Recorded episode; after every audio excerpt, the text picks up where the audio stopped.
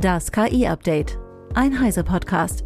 Mit redaktioneller Unterstützung von The Decoder. Ich bin Isabel Grünewald und dies sind heute unsere Themen. Googles KI-Suche wird schneller.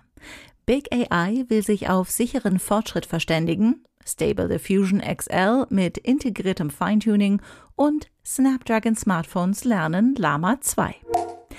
Die jüngsten Quartalsergebnisse von Google haben das Schreckgespenst eines baldigen Machtverlustes zugunsten von Chatbots vertrieben. Das liegt auch daran, dass Google selbst stark im KI-Geschäft ist. Laut Alphabet CEO Sundar Pichai wird die neue KI-Suche Search Generative Experience, kurz SGE, erfolgreich in den USA getestet. SGE werde gut angenommen und seit Mai habe sich die Geschwindigkeit der generierten KI-Antworten verdoppelt. Zudem betont Pichai die multimodalen Fähigkeiten von Gemini für die Zukunft. Gemini ist Googles Multimedia-Sprachmodell der nächsten Generation.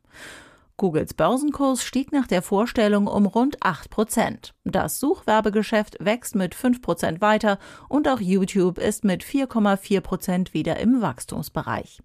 Max Schreiner von The Decoder kommentiert. Für Google läuft es also, die äh, Zahlen sehen gut aus und die KI-Suche ist scheinbar gut angekommen. Wir sehen auch, dass es konstant Verbesserungen gibt. Auch der Chatbot Bart wird ja ständig geupdatet und äh, es sieht nicht mehr so aus, als würde Google hier hinterherrennen, so wie es am Anfang mit dem Release von ChatGPT vielleicht noch den Eindruck gemacht hat. Äh, Googles Rolle ist natürlich besonders, denn dieser ganze Suchtraffic, da stellt sich die große Frage, wird er denn weiterhin auch auf die Webseiten abperlen, also haben diejenigen, die den Content eigentlich erstellen, etwas davon. Der Google-CEO sagte dazu, wir arbeiten mit einem breiteren Ökosystem zusammen und werden weiterhin Ansätze bevorzugen, die wertvollen Traffic generieren und ein gesundes, offenes Web unterstützen. Ähm, er sagte, die Suchmaschinenerfahrung sei ein Startpunkt für die Erforschung des Webs.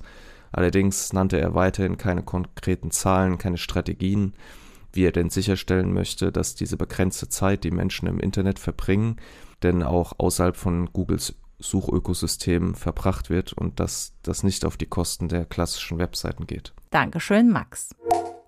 Microsoft, Anthropic, Google und OpenAI haben das Frontier Model Forum gegründet, ein Branchengremium zur Förderung der sicheren und verantwortungsvollen Entwicklung fortgeschrittener KI-Modelle. Die Organisation wird sich auf die KI-Sicherheitsforschung, den Austausch bewährter Verfahren, die Zusammenarbeit mit Interessengruppen und die Unterstützung von Anwendungen zur Bewältigung gesellschaftlicher Herausforderungen konzentrieren. Das Forum ist offen für andere KI-Entwickler, die an bahnbrechenden Modellen gemäß der Definition des Forums arbeiten und das gleiche Engagement für Sicherheit teilen. Man wolle zudem mit anderen Organisationen wie der OECD und dem US EU Trade and Technology Council zusammenarbeiten. Mit SDXL 1.0 ist die erste Hauptversion des Nachfolgers der Bild-KI Stable Diffusion erschienen. Die Entwickler von Stability AI bezeichnen SDXL 1.0 als das Flaggschiff unter den eigenen Bildmodellen und hoffen, damit die Lücke zu den proprietären Angeboten der Konkurrenz schließen zu können. Im Vergleich zum Vorgänger SDXL 0.9 verspricht Stability AI hauptsächlich Verbesserungen in den Details der erzeugten Bilder. Jonas Volkert von unserem IT-Profi-Magazin iX erklärt. Stable Diffusion XL oder kurz SDXL, wie es die Entwickler von Stability AI jetzt selbst in ihren Ankündigungen nennen, ist der Nachfolger des vermutlich beliebtesten offenen Bild-KI-Modells Stable Diffusion. Und im Unterschied zu den meisten Konkurrenten wie Midjourney oder DALI ist Stable Diffusion quelloffen. Das heißt, man kann das Modell auch selbst lokal installieren und betreiben und ist dabei nicht auf die kommerziellen Angebote der Entwickler angewiesen. Ein Problem von Stable Diffusion war bislang aber, dass relativ detaillierte Prompts, also Anweisungen an die KI, notwendig waren, um qualitativ an die Bilder der Konkurrenz heranzukommen. Und genau da wollen die Entwickler jetzt eine bessere Lösung gefunden haben, die auch mit kürzeren Prompts zurechtkommt. Dafür arbeitet äh, die jetzt erschienene neue Hauptversion 1.0 von SDXL mit einem zweistufigen Architekturaufbau.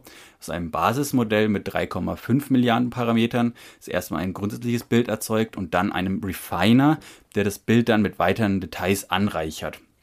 Ähm, wer das mal mit eigenen Prompts selbst ausprobieren will, der kann SDXL jetzt lokal installieren.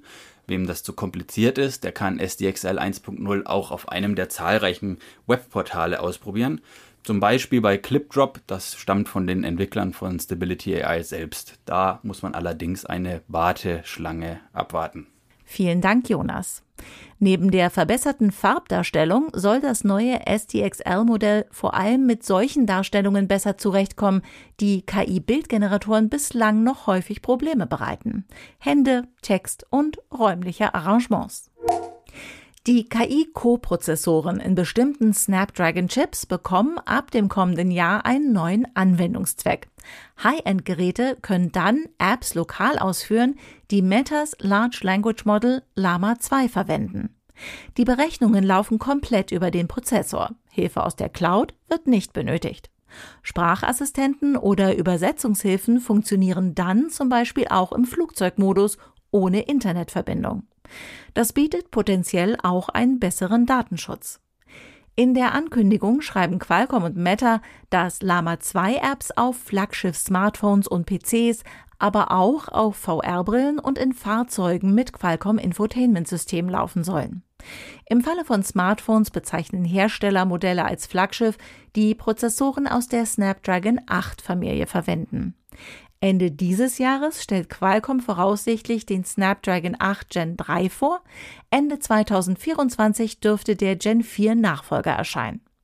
Alle aktuellen Snapdragon CPUs integrieren eine Artificial Intelligence Engine, von Qualcomm auch Hexagon-Prozessor genannt.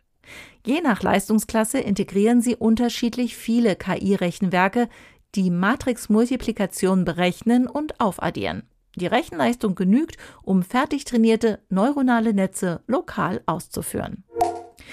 Zum Schluss noch eine Meldung in eigener Sache. Wenn euch dieses Format gefällt und ihr uns unterstützen wollt, haben wir ein besonderes Angebot für unsere Podcast-Hörerinnen und Hörer. Als Teil der Heise Online Community bekommt ihr das Heise Plus Abo die ersten drei Monate zum Sonderpreis für nur 6,45 Euro pro Monat. Damit erhaltet ihr Zugriff auf alle unsere Artikel auf Heise Online.